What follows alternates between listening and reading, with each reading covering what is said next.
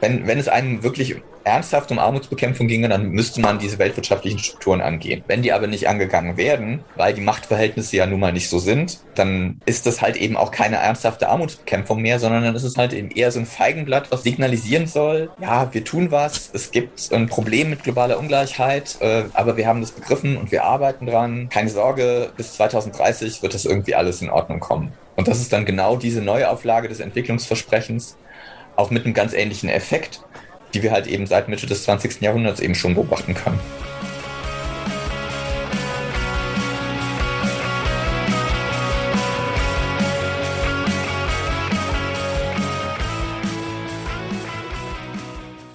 Herzlich willkommen in der Wirtschaft, Aram und Felix. Schön, dass ihr da seid. Mit was stoßen wir denn heute an?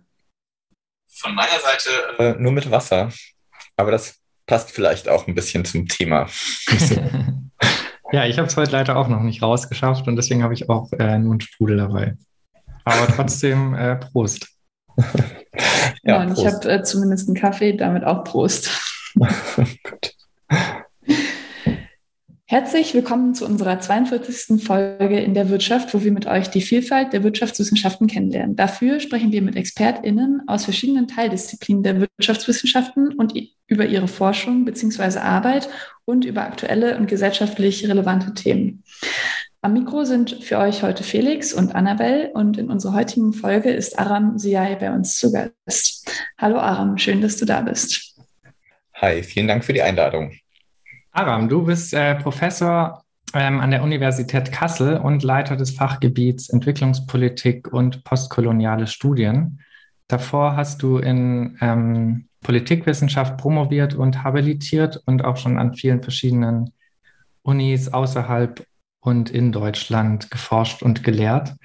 Und deine Forschungsschwerpunkte liegen in den Bereichen Entwicklungstheorie und Entwicklungspolitik, postkoloniale und Post-Development-Ansätze und Global Economic Governance. Und heute haben wir uns äh, mal wieder viel vorgenommen. Wir möchten mit dir über das Konzept der Entwicklung und der Kritik der Post-Development-Ansätze daran sprechen. Und mit diesem kritischen Blick werden wir uns dann die deutsche Entwicklungszusammenarbeit anschauen und am Schluss äh, noch über mögliche Schlussfolgerungen für die Wirtschaftswissenschaften sprechen. Wir haben äh, auch in unserer allerersten Folge schon mal mit Svenja Flechtner über Entwicklungsökonomik gesprochen. Die Folge könnt ihr euch natürlich auch sehr gerne nochmal anhören, falls euch das Thema noch weitergehend interessiert. Und dann würde ich auch äh, direkt mit einer großen Frage an dich starten. Und zwar, was verstehen wir heute eigentlich unter dem Begriff oder dem Konzept der Entwicklung und was siehst du beziehungsweise die Post-Development-Ansätze kritisch äh, an diesem Konzept der Entwicklung? Also der Begriff der Entwicklung wird ja normalerweise eben auch ähm, mit unterschiedlichen Dingen assoziiert. Ähm, und generell ist aber die Problematik daran vor allem, dass ähm, Entwicklung einerseits normativ positiv begriffen wird und andererseits aber eben auch in eins gesetzt wird mit der Form sozialen Wandels, die eben in den modernen Industriegesellschaften stattgefunden hat. Und das ist insofern halt eben auch problematisch, als dass dann halt eben eine gesellschaftliche Verbesserung automatisch immer assoziiert wird mit einer Annäherung an eben moderne, säkulare, kapitalistische Industriegesellschaften und da halt eben unterschiedliche ähm, Wege zu einer besseren Gesellschaft dann halt eben auf das Nachvollziehen eines europäischen, nordamerikanischen Wegs sozialen Wandels reduziert wird. Und ähm, woran wird genau gemessen, was dann eine gute Entwicklung wäre? Du meintest eben schon, das ist so der Standard, den wir eben in westlichen Industrienationen haben, aber kannst du das an konkreten, ja, messbaren Maßen erklären? Also der hauptsächlich verwendete Indikator heute ist halt eben immer noch ähm, Bruttoinlandsprodukt beziehungsweise Pro-Kopf-Einkommen. Und das ist ähm, natürlich eine hochproblematische Angelegenheit. Das hat ähm, das haben viele Leute in der Vergangenheit schon von, von Gandhi bis Robert Kennedy eben auch ähm, sehr deutlich gemacht, dass eben ein Zugewinn im Bruttoinlandsprodukt natürlich auch stattfinden kann ähm, durch Kriege, eine Ölpest, Unfälle ähm, oder halt eben aber auch massiven ähm, Reichtumsgewinn, der aber in den Händen weniger konzentriert ist.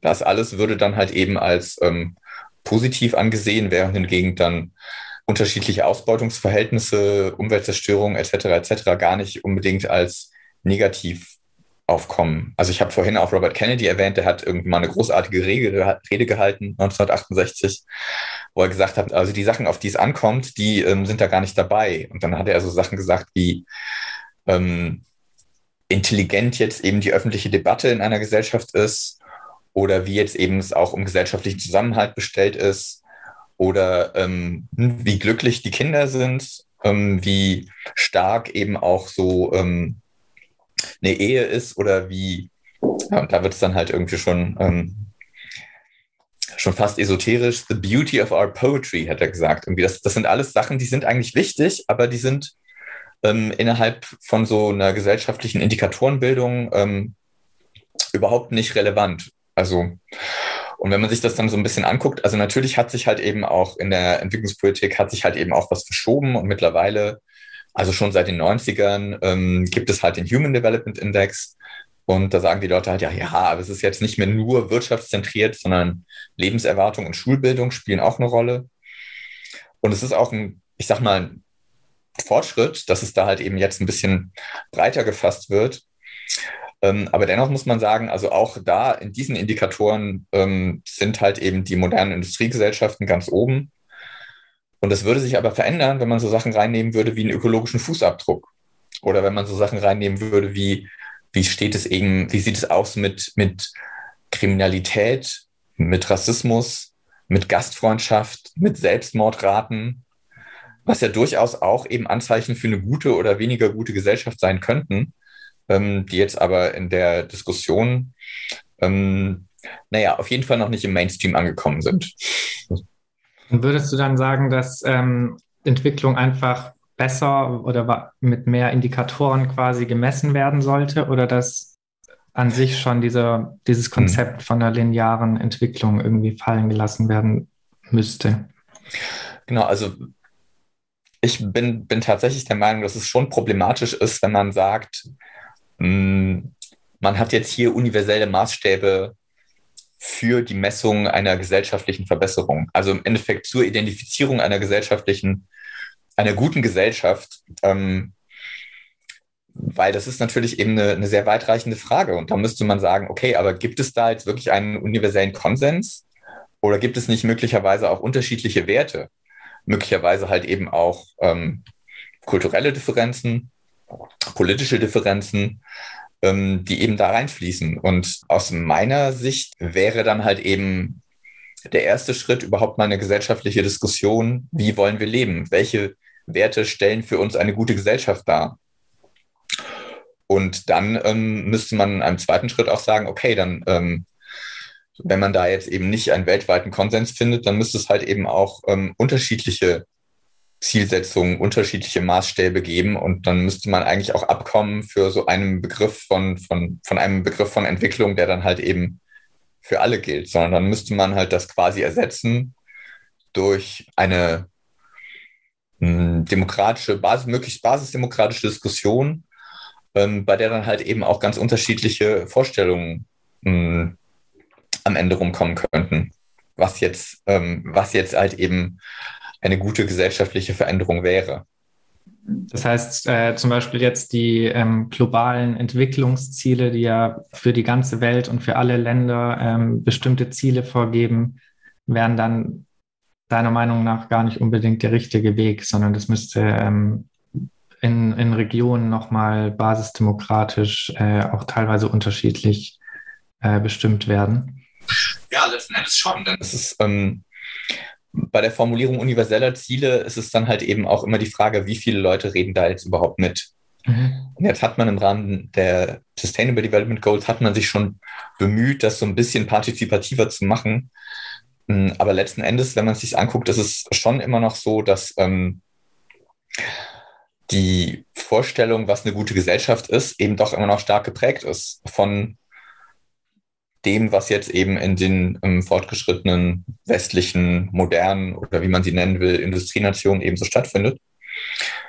Und ähm, ja, und das ist, halte ich auf jeden Fall für eine, für eine problematische Annahme, so dass ähm, die halt eben außer Acht lässt, ähm, zum einen die ökologische Dimension, zum anderen auch so die, die historische Dimension. Also wie sind diese Gesellschaften denn so geworden, dass sie jetzt eben so eine hohe Lebenserwartung haben und so weiter.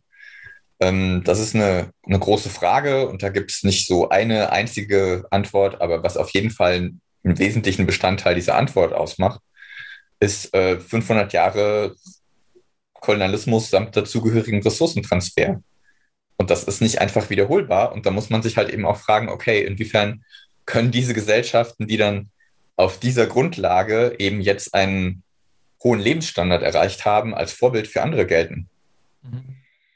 Bevor wir gleich nochmal näher auf die historischen Ursprünge zu sprechen kommen, ähm, würde ich dich bitten, dass du einmal so ein bisschen das, was du jetzt gerade gesagt hast, also diese alternativen Vorschläge, die ein bisschen einordnest für uns. Ähm, gehört das schon zu den Post-Development-Ansätzen und kann man da auch von einer Schule zum Beispiel sprechen? Kannst du uns da einen Überblick geben?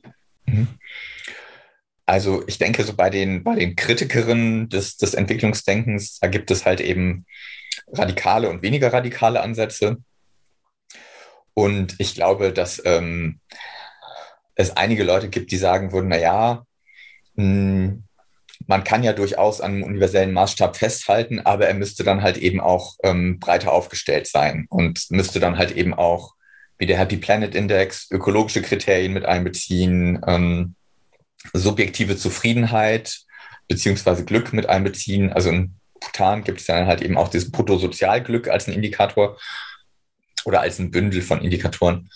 Ähm, Während hingegen jetzt andere, radikalere Leute sagen würden, nee, also da jetzt globale Ziele, globale Maßstäbe eben ähm, in die Welt zu setzen, ähm, ist, ist äh, generell keine gute Idee. Die ähm, Notwendigkeit wäre eben eher so demokratische Diskussionen, wie wollen wir leben, eben zu dezentralisieren, sodass dann halt eben auch Leute vor Ort sich ähm, zu diesen Fragen eben auch ähm, zusammensetzen können und tatsächlich eben auch ähm, die praktischen Möglichkeiten hätten, in der Gestaltung der Gesellschaft jenseits von ähm, UN, IWF und Weltbank da ihre Vorstellungen stärker, stärker zu verwirklichen. Und äh, was genau sind jetzt äh, Post-Development-Ansätze? Also fällt jetzt beides drunter? Ist es, äh, ist es am Schluss einfach eine Sammlung von äh, Kritikern und Kritikerinnen an Entwicklung? Oder ähm, kannst du vielleicht so einen kurzen Überblick geben, äh, wie diese Post-Development-Ansätze beziehungsweise wann die entstanden sind?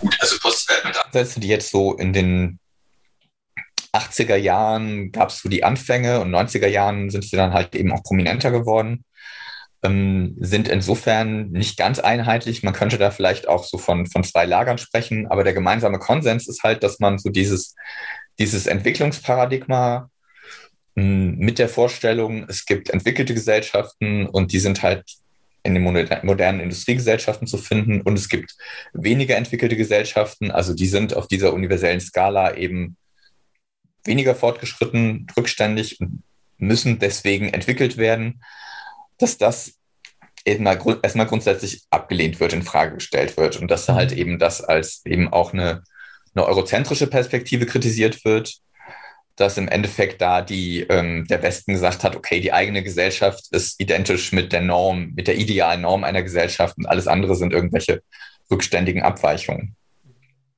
Das ist äh, erstmal dieser Grundkonsens und jenseits dieses Grundkonsens gibt es dann halt eben, ähm, ich sag mal, eine Fraktion, die jetzt sagen würde, okay, und schon aus ökologischen Gründen, aber halt eben auch aus anderen Gründen, auch aus sozialen Gründen, möglicherweise sogar aus spirituellen Gründen, wenn wir so über das Mensch-Natur-Verhältnis reden, das ja halt eben in der, ähm, in der Moderne schon stark geprägt ist, die Natur als etwas zu sehen, was man eben schrankenlos ausbeuten kann, weil es eben nicht mit einer spirituellen Qualität versehen ist.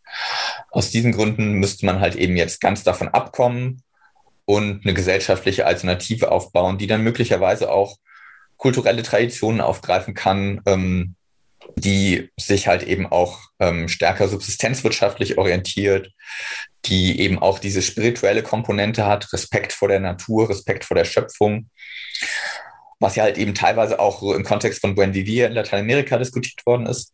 Und demgegenüber gäbe es aber eine andere Fraktion, die sagen würde, na ja, kulturelle Traditionen, da gibt es auch ganz viele Herrschaftsverhältnisse und ähm, ökologische Kritik, schön und gut, aber wenn jetzt Leute außerhalb des Westens so leben wollen wie der Westen, mh, hm, haben wir nicht das Recht, denen das ab, abzusprechen. Mhm. Und das wäre dann halt eben so ein etwas anderes Lager, das dann halt eben sagen würde, okay, es geht einfach um Selbstbestimmung. Es geht auch gar nicht darum, ähm, für die westliche Moderne oder gegen die westliche Moderne, sondern ähm, es sollte dann halt eben einfach stärker ähm, das, was den Leuten an gesellschaftlicher Veränderung als sinnvoll erscheint, möglich werden, das halt eben auch umzusetzen. Um jetzt nochmal äh, stärker den Bogen zu schlagen auf ähm, Entwicklungszusammenarbeit auch, was ja logischerweise dann immer, äh, wenn über Entwicklung gesprochen wird, auch ein Thema ist. Und äh, die Kritik daran besser zu verstehen, würden wir gerne noch einmal auf den historischen Ursprung und die Entstehung äh, von dem Konzept Entwicklung beziehungsweise von äh, staatlicher Entwicklungspolitik eingehen. Wo und wann liegen denn hier die Anfänge? Mhm. Gut, also da müsste man halt eben streng genommen auch unterscheiden zwischen einem Konzept von Entwicklung, was jetzt eben auf gesellschaftliche Veränderungsprozesse eben zurückgeht. Und da gab es halt mh, hm, Diskussionen in der Aufklärung, aber letzten Endes gab es halt eben auch schon ähm, in der griechischen Antike irgendwelche Vorstellungen, auch in anderen Kulturen. Vorstellungen von einem zyklischen Wandel, die dann halt eben auch später ersetzt worden sind durch Vorstellungen eines eher, eher linearen Wandels in der Aufklärungsphilosophie und so weiter gab es sowas auch. Ähm, aber ähm, der entscheidende Punkt ist ja, dass wir halt im 20. Jahrhundert oder im heutigen Kontext, wenn wir von Entwicklungspolitik sprechen, mhm. dann sprechen wir auch ganz konkret mit diesen Worten oder mit anderen von der Entwicklung der weniger entwickelten Regionen. Und das ist halt eben das Programm, was seit Mitte des 20. Jahrhunderts eben auch äh, Grundlage für diverse Programme für diverse internationale Organisationen, für diverse Studiengänge und so weiter geworden ist. Und das ist einfach ähm, nur zu verstehen vor dem Hintergrund von zwei historischen Bewegungen. Und das ähm, eine ist die Bewegung der Dekolonisierung und das andere ist aber auch die Bewegung ähm, des Sozialismus und Kommunismus, die ähm, beide da halt eben eine wesentliche Rolle gespielt haben.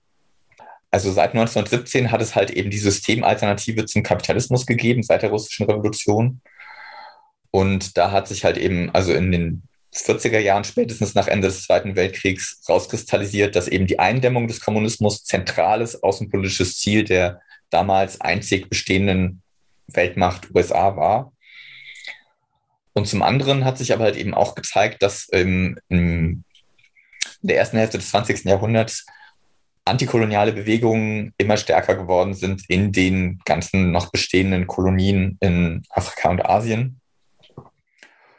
Und die ähm, Gefahr, die halt eben am Ende des Zweiten Weltkriegs eben auch gesehen wurde, war halt eben, okay, also wenn jetzt diese antikolonialen Bewegungen, die ähm, oftmals eben auch sozialistische, kommunistische Sympathien Tendenzen hatten, erfolgreich sind und dann dafür sorgen, dass dann auf einmal eben halb Afrika, halb Asien ähm, ins kommunistische Lager überläuft, dann haben wir ein Riesenproblem. Und in diesem Zusammenhang war quasi das Antidot, also das, das Gegengift, ähm, war dann eben das, das Entwicklungsversprechen, dass man halt eben 1949 eben so dieses erste Programm zur Entwicklung der unterentwickelten Regionen angekündigt hat, was dann halt gesagt hat, äh, ja, also wir können euch Investitionen zur Verfügung stellen, wir können euch Technologietransfer zur Verfügung stellen. Also aus dieser Denke heraus, ähm, den weniger entwickelten Regionen fehlt es an Kapital, fehlt es an Technologie, fehlt es an Wissen. Das können wir alles eben bereitstellen. Mit der Zielsetzung, hm, dieses Versprechen auf Wohlstand zu geben innerhalb der kapitalistischen Weltordnung, um eben genau das zu vermeiden, was man da befürchtet hat.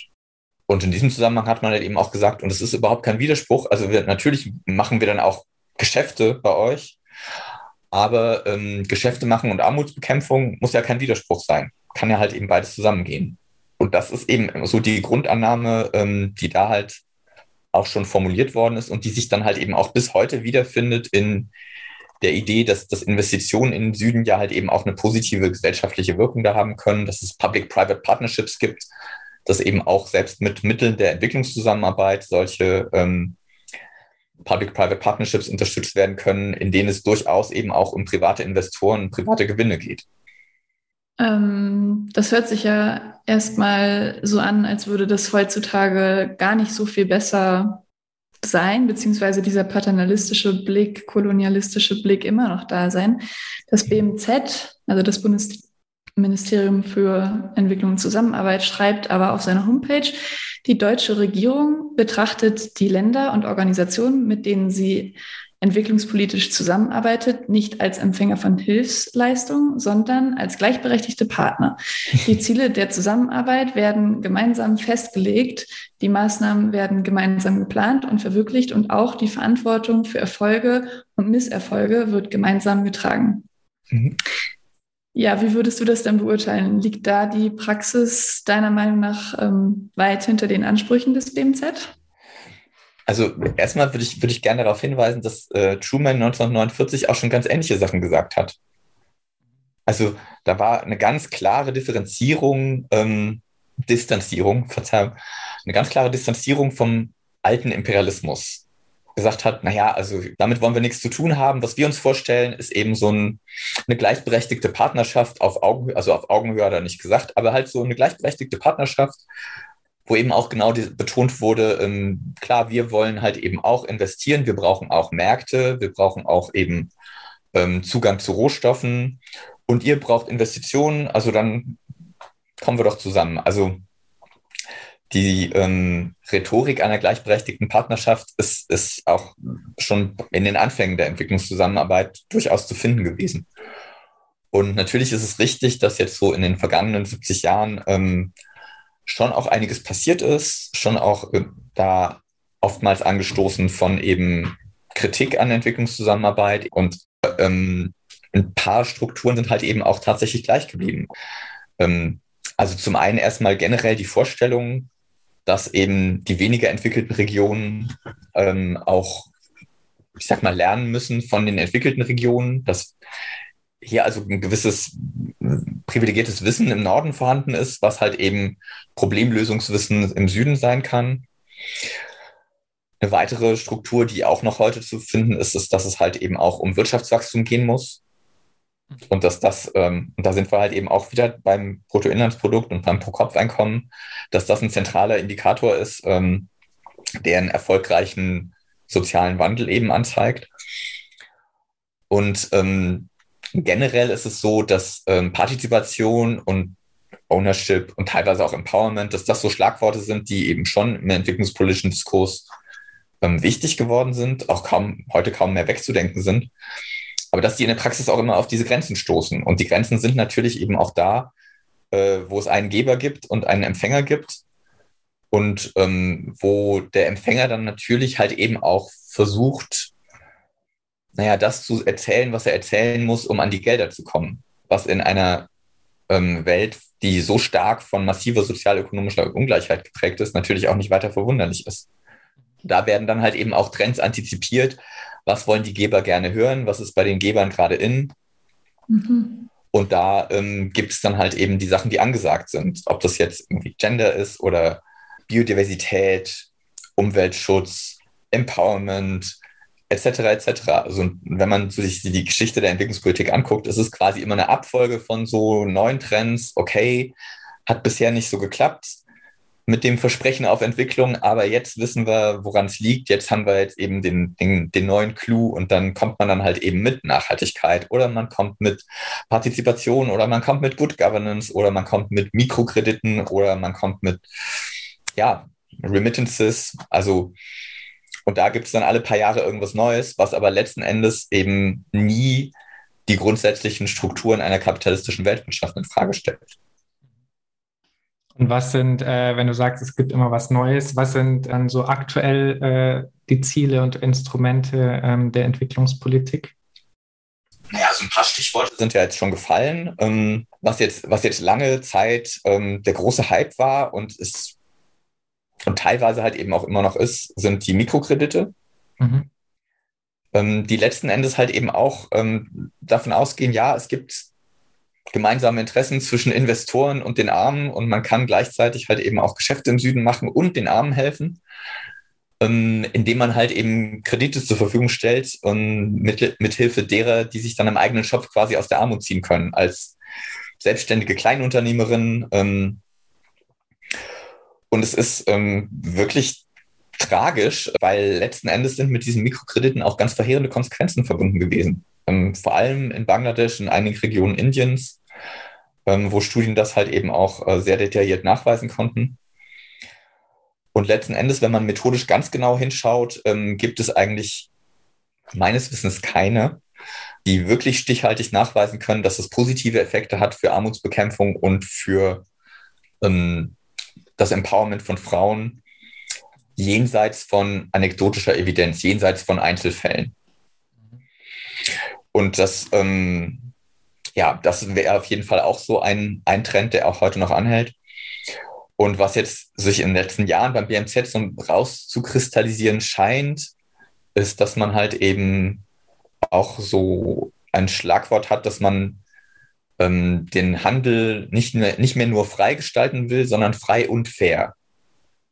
Und wie das gehen soll, ist mir allerdings noch ein bisschen schleierhaft, denn, denn fairer Handel beinhaltet natürlich immer einen Eingriff in den Marktmechanismus. Also ein Eingriff dahingehend, dass eben ähm, Preise und Löhne nicht mehr einfach nur eben ähm, von Angebot und Nachfrage bestimmt werden, sondern eben auch von politischen Erwägungen. Also, und da ist Fairtrade meines Erachtens einfach nicht vereinbar mit Free Trade. Und deswegen bin ich da halt eben auch immer so ein bisschen skeptisch, wenn ich dann so die, die äh, Zielsetzung sehe, dass man einen, einen Free and Fair Trade eben global verwirklichen will. Ja, aber das ist halt eben meines Erachtens immer wieder so dass das typische Syndrom ähm, dieses, dieses Entwicklungsdiskurses, der eben auch die Interessenskonflikte, die Interessensdivergenzen auf globaler Ebene, aber auch auf nationaler Ebene zwischen Arm und Reich nicht anerkennen will. Sondern immer versucht, mit Entwicklung irgendwas zu finden, was dann halt, wo niemand was gegen haben kann, was gut für alle ist. Ja. Und ich glaube, das ist ähm, eine entpolitisierende Illusion. Ja. Mhm. Ja, interessant. Also gerade mit der Handelspolitik, ähm, hast du da konkrete Alternativen auch zu? Naja, also ich glaube, ähm, bei den Alternativen muss man so ein bisschen unterscheiden. Also ich glaube, da gibt es unterschiedliche Arten, solche Alternativen auch zu formulieren. Manche sind dann eher realpolitisch und andere sind dann mehr fundamental. Aber ich, ähm, ich denke, selbst im Rahmen einer bestehenden kapitalistischen Weltwirtschaft müsste man, wenn man es ernst meint mit der Armutsbekämpfung, müsste man reden über die knapp 600 Milliarden Schuldendienst, die jedes Jahr vom Süden in den Norden fließen, müsste man über Entschuldungsprogramme reden. Man müsste halt eben im Welthandel auch reden ähm, über die Möglichkeit, eigene Infant Industries zu schützen, also ähm, über protektionistische Maßnahmen, was natürlich eben genau das ist, was mit der WTO eigentlich ausgeschlossen werden sollte. Mhm. Man müsste reden über die Repatriierung von Profiten, die eben auch so im Bereich von 500 Milliarden US-Dollar, also die Zahlen habe ich vom Eurodat, vom European Network on Debt and Development. Ähm, also die Repatriierung von Profiten, die halt eben in dieser Größenhöhe ebenfalls stattfindet. Man müsste reden über Remittances, also die Rücküberweisungen von Migrantinnen, die mittlerweile halt das ähm, zwei- bis dreifache, eher das Dreifache von dem betragen, was jetzt über Official Development Assistance in den Süden fließt. Und man müsste dann halt eben auch gucken, okay, dann scheint legale Arbeitsmigration ein sinnvolles Mittel zur Armutsbekämpfung zu sein. Wie können wir das möglicherweise ausbauen, unterstützen? Ist natürlich bei der AfD maximal unpopulär. Hm, und auch bei Teilen der Bevölkerung, wenn man ehrlich ist. Und das, das wären so Sachen, über die man reden müsste. Oder was eigentlich die, der größte Süd-Nord-Transfer ist, ähm, das nennt sich dann ähm, Irregular or Illicit Financial Transfers. Das sind dann halt eben Überweisungen von lokalen Eliten aus Schweizer Konten über ähm, kriminelle Aktivitäten oder über Korruption oder über was auch immer, die halt dann ebenfalls aus diesen Ländern abgezogen werden. So, das wären alles noch ganz, ähm, also dazu müsste man jetzt keine, keine sozialistische Revolution anstrengen, aber das wären durchaus eben sehr sinnvolle Maßnahmen, wenn es einem wirklich um Armutsbekämpfung geht. Wenn man dann aber guckt, okay, was findet man denn da so in den SDGs, dann ist das sehr, sehr wenig. Also Tax Evasion ist so, so eine andere Baustelle. Und, genau, und, wo, und dann ist es bei mir also einfach eben die Diagnose, okay, bei den SDGs, also wenn, wenn es einem wirklich ernsthaft um Armutsbekämpfung ginge, dann müsste man diese weltwirtschaftlichen Strukturen angehen. Wenn die aber nicht angegangen werden, weil die Machtverhältnisse ja nun mal nicht so sind, ähm, dann ist das halt eben auch keine ernsthafte Armutsbekämpfung mehr, sondern dann ist es halt eben eher so eine symbolische Politik. Dann ist es halt eben eher so ein Feigenblatt, was halt eben signalisieren soll, ja, wir tun was, es gibt ein Problem mit globaler Ungleichheit, äh, aber wir haben das begriffen und wir arbeiten dran. Keine Sorge, bis 2030 wird das irgendwie alles in Ordnung kommen. Und das ist dann genau diese Neuauflage des Entwicklungsversprechens, auch mit einem ganz ähnlichen Effekt, die wir halt eben seit Mitte des 20. Jahrhunderts eben schon beobachten können. Würdest du dann sagen, dass die äh, Zahlungen, die durch Entwicklungszusammenarbeit an Länder äh, des globalen Südens äh, fließen, wirtschaftlich betrachtet, ähm, trotzdem noch äh, eine Rolle für die spielen oder kaum? Also für manche Länder spielen die eine sehr große Rolle, für andere Leute ist das, äh, für andere Länder ist das vernachlässigbar. Mhm. Ähm, aber es gibt ja durchaus eben auch Länder, die ähm, mit einem signifikanten Teil ihres ähm, Staatshaushaltes tatsächlich noch so am ähm, Tropf der Entwicklungszusammenarbeit hängen. Und dementsprechend aber auch, ähm, naja, also ein, ein Stück weit eben auch ähm,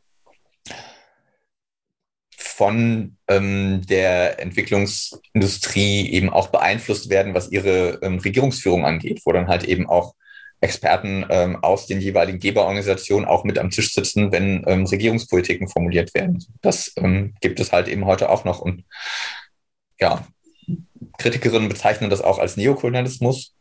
Mhm. Ich denke, dass da halt eben aber der äh, gewichtigere Vorwurf eben ähm, auch in, in Richtung einer neokolonialen Weltwirtschaft gehen müsste, nicht nur in Richtung einer neokolonialen Entwicklungszusammenarbeit. Okay.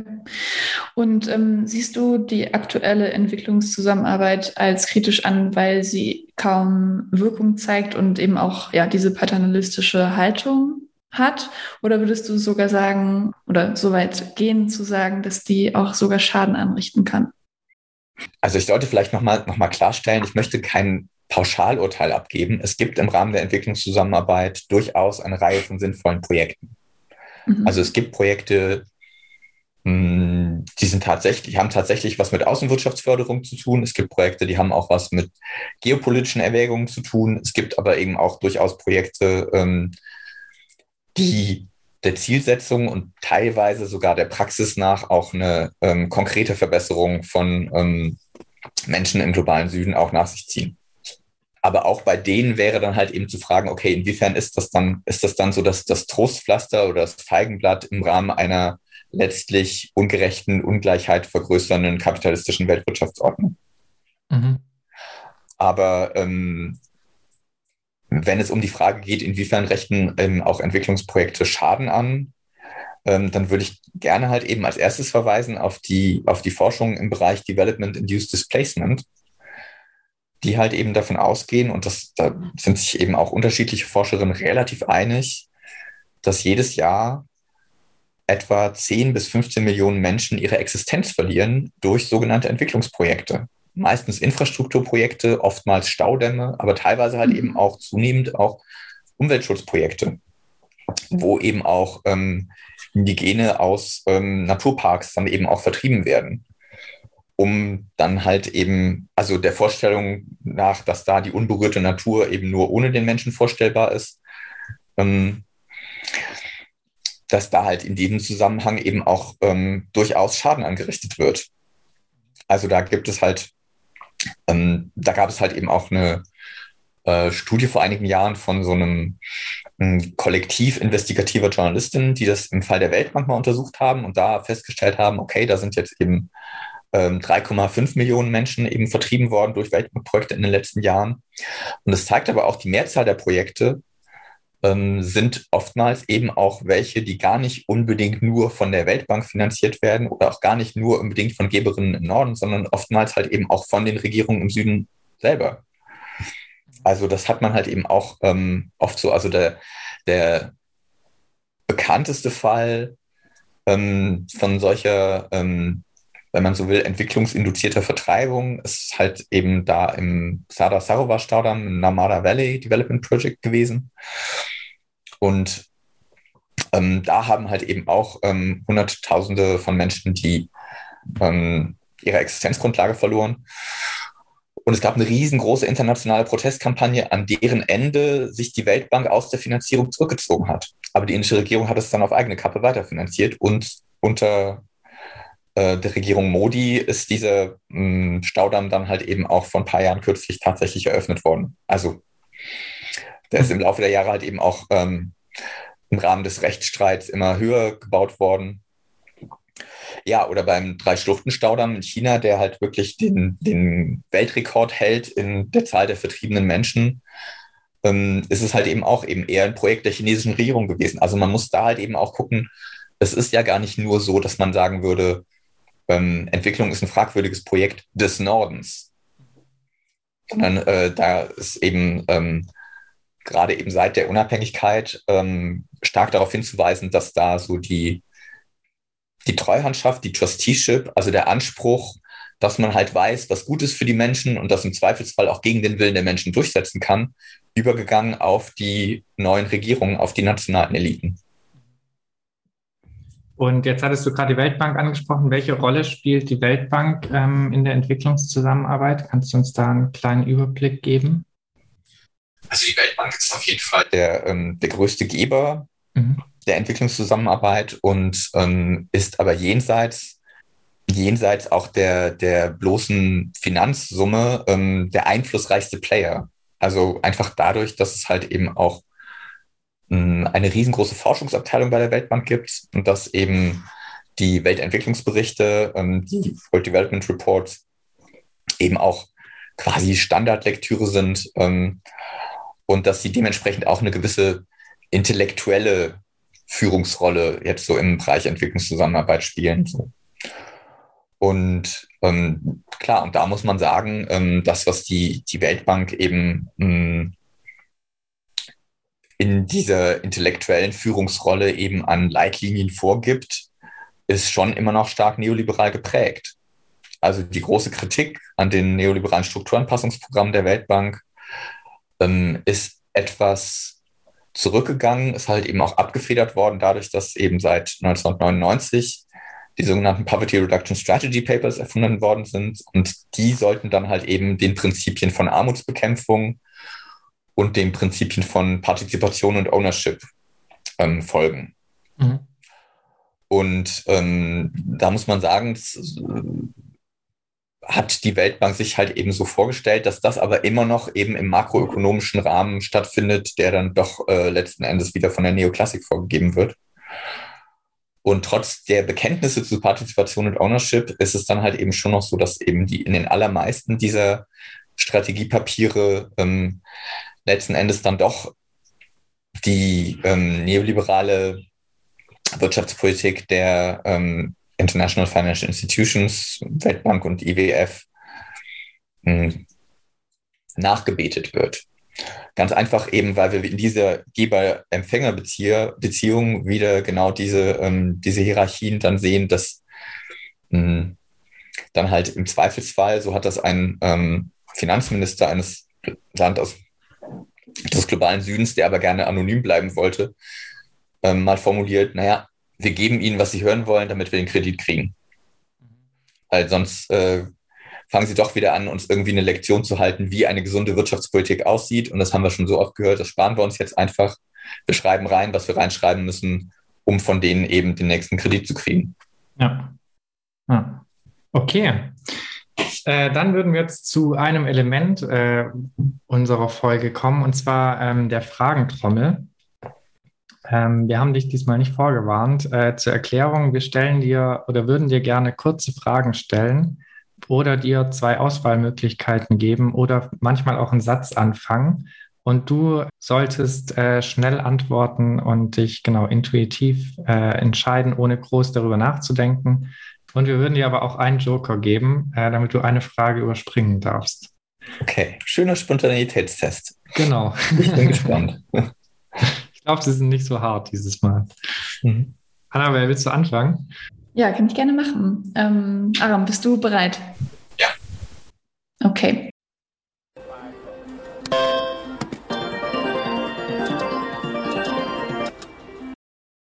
Bevor es mit unserer Fragentrommel losgeht, wollen wir die kurze Pause nutzen, um uns bei unseren UnterstützerInnen zu bedanken.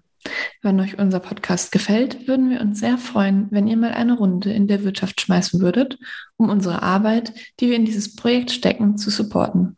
Ihr könnt uns entweder direkt über PayPal oder laufend über Patreon unterstützen. Weitere Infos findet ihr in den Show Notes oder auf unserer Webseite unter inderwirtschaft.home.blog. Und jetzt viel Spaß mit der Fragentrommel und der zweiten Hälfte der Folge. Grünes Wachstum oder Postwachstum? Postwachstum. Was sonst? Zu einfach. Welches Buch liest du gerade? Ich lese gerade Michael Rothberg, Multidirektionale Erinnerungen, Holocaust-Gedenken im Zeitalter der Dekolonisierung. Mhm. Und ist zu empfehlen? Absolut. Also es ist ein wunderbares Kontrastprogramm zu der aus internationaler Perspektive manchmal recht schrägen Debatte in Deutschland über dieses Thema. Mhm. Okay, was ist denn noch zu empfehlen? Wo gibt es das bessere Mensaessen? In Österreich oder in Ghana? Das ist eine Geschmacksfrage. Ich glaube, ich wäre für Ghana. ja, also Kelewele äh, hätte ich, konnte ich, könnte ich jeden Tag essen. Also könnte ich mich reinsetzen. Ja. Und äh, zum Urlaub machen, lieber Österreich oder Ghana? Ich finde Urlaub machen in einer Region schwierig, die eben so massive ökonomische Unterschiede aufweist, weil ich dann einfach da, einfach mit meiner, mit meiner bloßen Präsenz eben auch schon so einen, ja, so einen ökonomischen Faktor irgendwie darstelle. Weil halt, und das, das halt eben auch einfach die Beziehungen dann prägt, dass dann natürlich eben auch ähm, Leute versuchen dann eben auch ähm, verständlicherweise, würde ich genauso machen, dann eben auch ähm, möglichst viel Geld aus dieser Interaktion irgendwie rauszuziehen. Und das ähm, finde ich persönlich macht, also ja, finde ich persönlich macht es halt eben schwierig, soziale Beziehungen halt eben auch jenseits dieses ähm, materiellen Ungleichheitsverhältnisses aufzubauen. Deswegen ähm, würde ich, wenn ich im Süden bin, ähm, bin ich da nicht irgendwie als, als Urlauber. Dann bin ich da schon mit, mit irgendeiner wissenschaftlichen oder politischen ähm, Aufgabe so. Mhm. Wer ist für dich die bedeutendste Wissenschaftlerin, ähm, ja, Ökonomin oder auch aus den Politikwissenschaften? Okay, also ich würde wirklich sagen Ivan Illich. Mhm. Dank der Entwicklungszusammenarbeit. Punkt, Punkt, Punkt. Hm, hat sich die Vorstellung, dass ähm, ein gutes Leben maßgeblich am Beispiel der westlichen Industriegesellschaften orientiert zu sein hat, verallgemeinert. Dann die nächste Frage. Die Wirtschaftswissenschaften sollten, Punkt, Punkt, Punkt. Sollten abgeschafft werden. Okay, das klingt jetzt ein bisschen krass, aber ich glaube, Wirtschaftswissenschaften als eine spezialisierte Wissenschaft, mhm. die unabhängig ist von Soziologie, Politikwissenschaften, von ähm, Psychologie, von Anthropologie. Ähm, ich glaube, das ist keine gute Idee. Okay, und jetzt kommt die letzte Frage, dann hast du es auch schon geschafft. Klimakatastrophe, optimistisch oder pessimistisch? Pessimismus ähm, des Intellekts, Optimismus des Willens. Sehr gut. Nicht von mir ist Gramsci. so. Alles klar. Äh, ja, danke, dass du ähm, dich darauf eingelassen hast. Ja, sehr gerne. so. Genau, und ähm, du hattest ja eben schon äh, bei der einen Nachfrage nach dem äh, Schaden der Entwicklungszusammenarbeit auch einrichten kann, auch darauf hingewiesen, dass es da eben ähm, ja durchaus auch eine Berechtigung vielleicht für gibt. Und ähm, genau, kannst du da nochmal auf die konkreten Erfolge von der klassischen Entwicklungspolitik und Zusammenarbeit näher eingehen? also in Anspruch genommen wird von der Entwicklungszusammenarbeit, dass sie ähm, zu einer massiven Erhöhung des Lebensstandards beigetragen hat, des Pro-Kopf-Einkommens und so weiter. Und gerade jetzt so im Kontext der Vorläufer der SDGs, also der MDGs, der Millennium Development Goals, wird von Seiten der Vereinten Nationen und auch allgemein in der Entwicklungszusammenarbeit von der ähm, erfolgreichsten Armutsbekämpfungskampagne der Geschichte der Menschheit gesprochen. Das ist bei näherem Hinsehen hochproblematisch, weil eben diese angeblichen Erfolge der Armutsbekämpfung sich in ganz wesentlichen Teilen zurückführen lassen auf A, statistische Manipulationen der International Poverty Line durch die Weltbank und B, auf die Erfolge in der Armutsbekämpfung Chinas, die sehr beeindruckend sind, aber die auch typischerweise eben auch die ganzen sozialen, ökologischen negativen Konsequenzen haben. Also ganz massiv erhöhte Polarisierung, auch teilweise ähm, Entwurzelung, ökologische Probleme noch und nöcher. Und letzten Endes müssen wir da halt eben auch wieder eben nochmal noch mal fragen, inwiefern ist das verallgemeinerbar? Und China ist einfach eben so das Beispiel, ähm, wo ähm, nachholende Industrialisierung und Wirtschaftswachstum hervorragend funktioniert haben.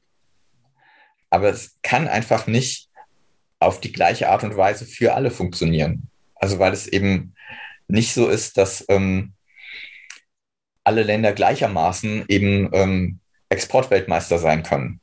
Das ist ja auch in Deutschland was, womit man sich gerne irgendwie gebrüstet hat. Ist aber im Endeffekt, also global gesehen ist es einfach eine totale Schnapsidee. Und die Weltbank hat aber das, äh, also hat immer noch eben diesen, diesen methodologischen Nationalismus, dass die halt dann eben sagen, okay, guckt euch Südkorea an, ähm, die haben es auch innerhalb von 30 Jahren vom Entwicklungsland zum aufstrebenden Schwellenland geschafft. Ähm, ohne aber halt eben zu reflektieren, dass es eben nicht funktioniert, wenn man allen Ländern gleichzeitig eine massive Erhöhung der ähm, Exportproduktion nahelegt. Mhm. Weil es natürlich eben dazu führt, dass wenn das alle machen, werden halt eben auch die entsprechenden ähm, Märkte mit Produkten überflutet und die Preise sinken. Und deswegen haben sich da halt eben auch die Projektionen von Weltbank und Währungsfonds immer als notorisch ähm, hoffnungslos überschätzt erwiesen. Genau, jetzt haben wir noch äh, eine Frage von Thomas Biebricher. Thomas Biebricher war äh, letzte Folge bei uns zu Gast. Mit ihm haben wir über ähm, äh, Neoliberalismus gesprochen. Äh, die Folge könnt ihr euch natürlich auch sehr gerne nochmal anhören. Und er fragt dich, gibt es im Licht der vielfältigen postkolonialen Kritik überhaupt noch eine rechtfertigbare Form der Entwicklungspolitik? Und wie sehe diese aus? So ein bisschen haben wir schon äh, Teile angeschnitten. Vielleicht kannst du äh, genau das noch ein bisschen näher ausführen. Ich glaube, das ist eine internationale Zusammenarbeit, die eben auf Leitbildern von Gastfreundschaft und Solidarität fußt, durchaus vorstellbar ist und dass die auch durchaus mit einer postkolonialen Kritik vereinbart ist, sofern sie halt eben auch immer als Grundlage hat, dass Leute selbstbestimmt entscheiden können, wie sie irgendwie leben wollen und was sie halt eben als eine gute Gesellschaft zu sehen haben. Und ich glaube, dazu muss aber halt eben zum einen ähm, müssen im Norden, aber auch im Süden die entsprechenden Stereotype abgebaut werden, dass eben ähm, gute Gesellschaften eben ja so sind wie der Westen. So. Und dazu müsste allerdings auch eben auch ähm, ja, ein, ein Mindestmaß eben auch an globaler Umverteilung stattfinden, weil solange dieses massive sozioökonomische Gefälle da ist, ähm, ist, es, ist es einfach keine Augenhöhe, auf der wir uns da begegnen, sondern haben wir halt einfach immer ähm, ja eben dieses Gefälle und diese, die damit ein, einhergehenden Zwänge und Hierarchien, die eben auch eine solche internationale Zusammenarbeit prägen. Und ähm, wer könnten dann die oder wer sind die relevanten ökonomischen Akteure, die ähm, ja vielleicht einen grundlegenderen und einen systemischen Wandel anstößen könnten oder auch müssten? Du hattest ja eben jetzt schon die ähm, Weltbank so ein bisschen angesprochen. Ist das so ein Akteur?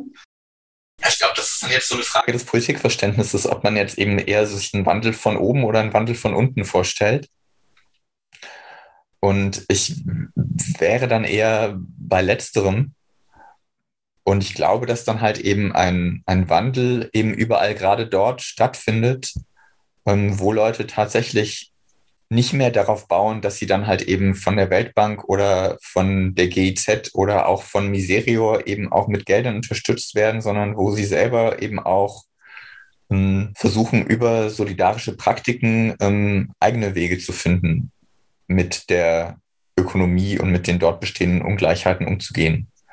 Und dann halt eben auch so der, der neoliberalen Weltwirtschaft eine solidarische lokale Wirtschaft entgegensetzen. Also ein bisschen dezentralisierte ja. Ansätze. Genau, also dezentrale solidarische Ökonomien wären für mich da halt so die Richtungen, die es gehen müsste. Okay. Ja, ich glaube, wir haben äh, schon mal einen sehr guten ersten Einblick bekommen in äh, die Kritik der Post-Development-Ansätze ähm, an der heutigen Entwicklungspolitik und dem Konzept der Entwicklung. Ähm, deine Professur für Post-Colonial Studies oder für Post-Development-Ansätze ähm, ist ja in der Politikwissenschaft angesiedelt und äh, wir sitzen hier ja in der Wirtschaft und reden ähm, in den meisten Folgen auch eher über die Wirtschaftswissenschaften und müssen dann natürlich auch mit dir darüber sprechen, was würdest du sagen, könnten oder sollten, sollte die Ökonomik äh, von den Post-Develop-Ansätzen lernen? Also die Post-Development-Ansätze haben gegenüber der Disziplin der Wirtschaftswissenschaften auch eine, eine recht radikale Kritik formuliert, indem die einfach gesagt haben, naja, was da eben als Ökonomik bezeichnet wird, ist eigentlich in dem Sinne keine harte Wissenschaft, sondern es ist halt eben auch etwas, was ganz stark durch kulturelle Annahmen geprägt ist. Also durch kulturelle Annahmen hinsichtlich eines Homo economicus, hinsichtlich mh, hm, aber auch der Frage, inwiefern hm, produktives Handeln mh, hm, identifiziert werden kann. Also ist es ein Unterschied, wenn ich jetzt eben, ich sag mal, ich stelle mich irgendwo hin und jongliere und Kinder freuen sich und haben Spaß. Ähm, ist es aber erst dann produktiv, wenn ich dann halt eben auch einen Hut rumgehen lasse und damit meinen Lebensunterhalt verdiene? Oder ist es auch schon vorher produktiv, weil Leute Spaß daran haben? Also das ist jetzt eben, also das sind dann halt wirklich so, so grundsätzliche Fragen. Oder Vandana Shiva hat, hat immer dieses Beispiel gebracht eines Flusses, wo sie gesagt hat, Mensch, also das ist eigentlich eine, eine Wahnsinnsressource, der halt, also es, es stellt, stellt irgendwie Trinkwasser zur Verfügung, es stellt die Möglichkeit, eben Fische zu fangen, Möglichkeit, da halt eben Nahrung ähm, zu finden zur Verfügung.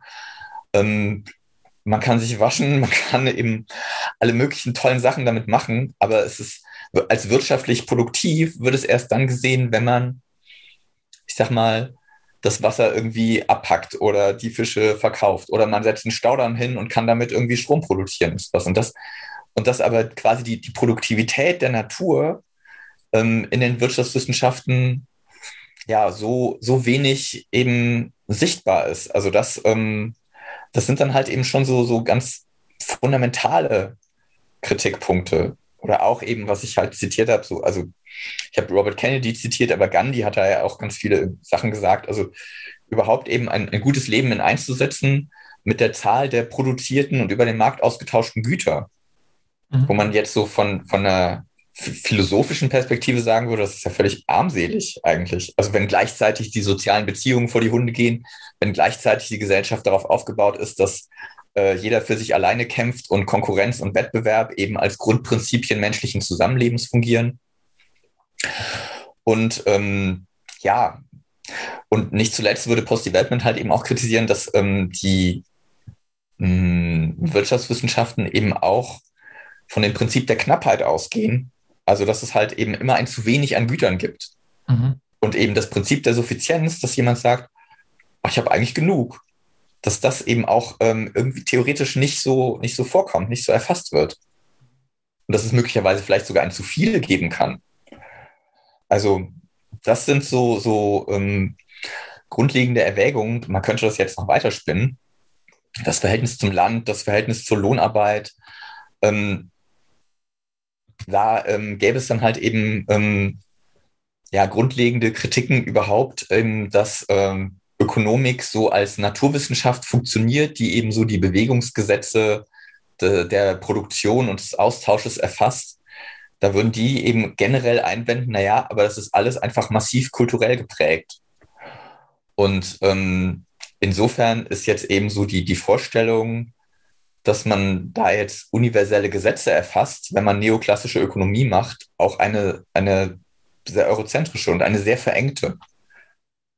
Und das muss ja jetzt auch gar nicht, also selbst hier, selbst hier in Europa gibt es ja auch durchaus Hippies, so, äh, die eben gleichermaßen sagen würden, ach, das ist doch, ähm, also die dann sagen würden, ich, ich sehe das alles ganz anders und ich brauche das nicht. Und ähm, ich brauche auch kein fancy Smartphone und äh, ich komme trotzdem ganz gut klar im Leben. So.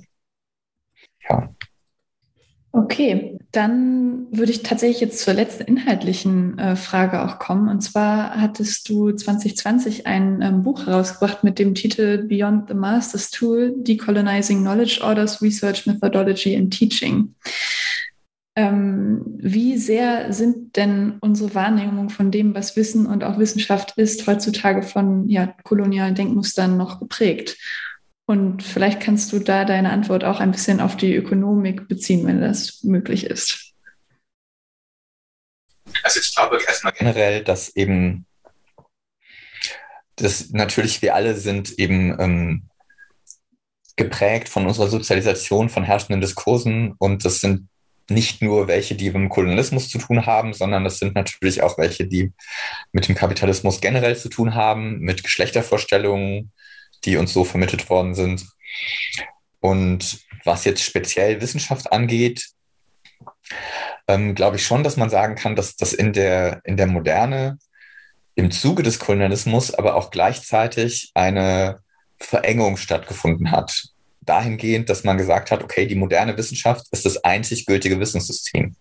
Dass eben alles, was an traditionellem Wissen in vorkolonialen Gesellschaften da war, ähm, abgewertet worden ist. Nun will ich gar nicht sagen, das war alles eben, das war alles total toll und total super, aber das muss man einfach eben auch erstmal zur Kenntnis nehmen, dass es da alternative Wissenssysteme gab, deren Erkenntnisse ja teilweise heute auch irgendwie wieder ausgegraben werden. Also es gab jetzt eben bei der, ähm, bei der Begegnung mit, mit Native Americans in, in Nordamerika eben auch schon immer die Vorstellung, naja, die Indigenen glauben, dass die Bäume miteinander sprechen. Da haben sich jahrhundertelang Europäer darüber kaputt gelacht, über die dummen Indigenen, ähm, bis dann halt eben tatsächlich eben neueste biologische Forschungen dann bestätigen, tatsächlich gibt es da halt eben Kommunikation, die dann eben auch über Wurzelsysteme, über Duftstoffe, wie auch immer irgendwie stattfindet, wo eben einige, wo Bäume andere Bäume vor Schädlingen warnen können oder sowas. Mhm. Und das, das jetzt einfach nur so als, als ein kleines Beispiel, wo, ähm, wo man sagen muss, okay, offensichtlich gibt es alternative Wissenssysteme jenseits dessen, was im Westen als Wissenschaft anerkannt wird. Und ich glaube, dass diese Prägung eben auch im, im Bereich der Ökonomie aufzufinden ist, eben in den blinden Flecken und Verkürzungen, die ich jetzt eben im Interview halt eben auch hier und da mal angesprochen habe. Also, dass man halt eben auch eine, eine Vorstellung davon hat, eben was jetzt produktive Arbeit ist, ähm, wo man sagen müsste, ja, also das kann man so sehen, aber das ist kontingent, das muss man nicht so sehen.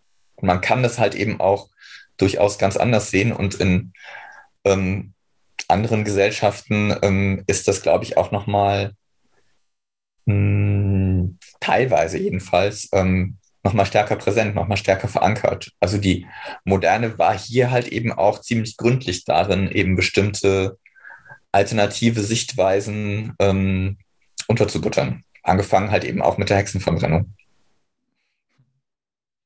Okay, das ähm, ist vielleicht ein Thema dann für einen weiteren Podcast. Ähm, genau, also wenn ihr mal einen Podcast zu Silvia Federici macht, wäre bestimmt auch eine tolle Sache. Wir überlegen uns das mal. Okay. Genau. Ähm, ja, also dann danke für deine Antwort. Und ich würde dann jetzt auch schon die letzte Runde einläuten mit einem Blick auf die Uhr. Hast du noch eine Lese-, Hör- oder Veranstaltungsempfehlung für unsere HörerInnen? es ist jetzt im Interview das ein oder andere Mal so das Schlagwort Post-Development aufgekommen.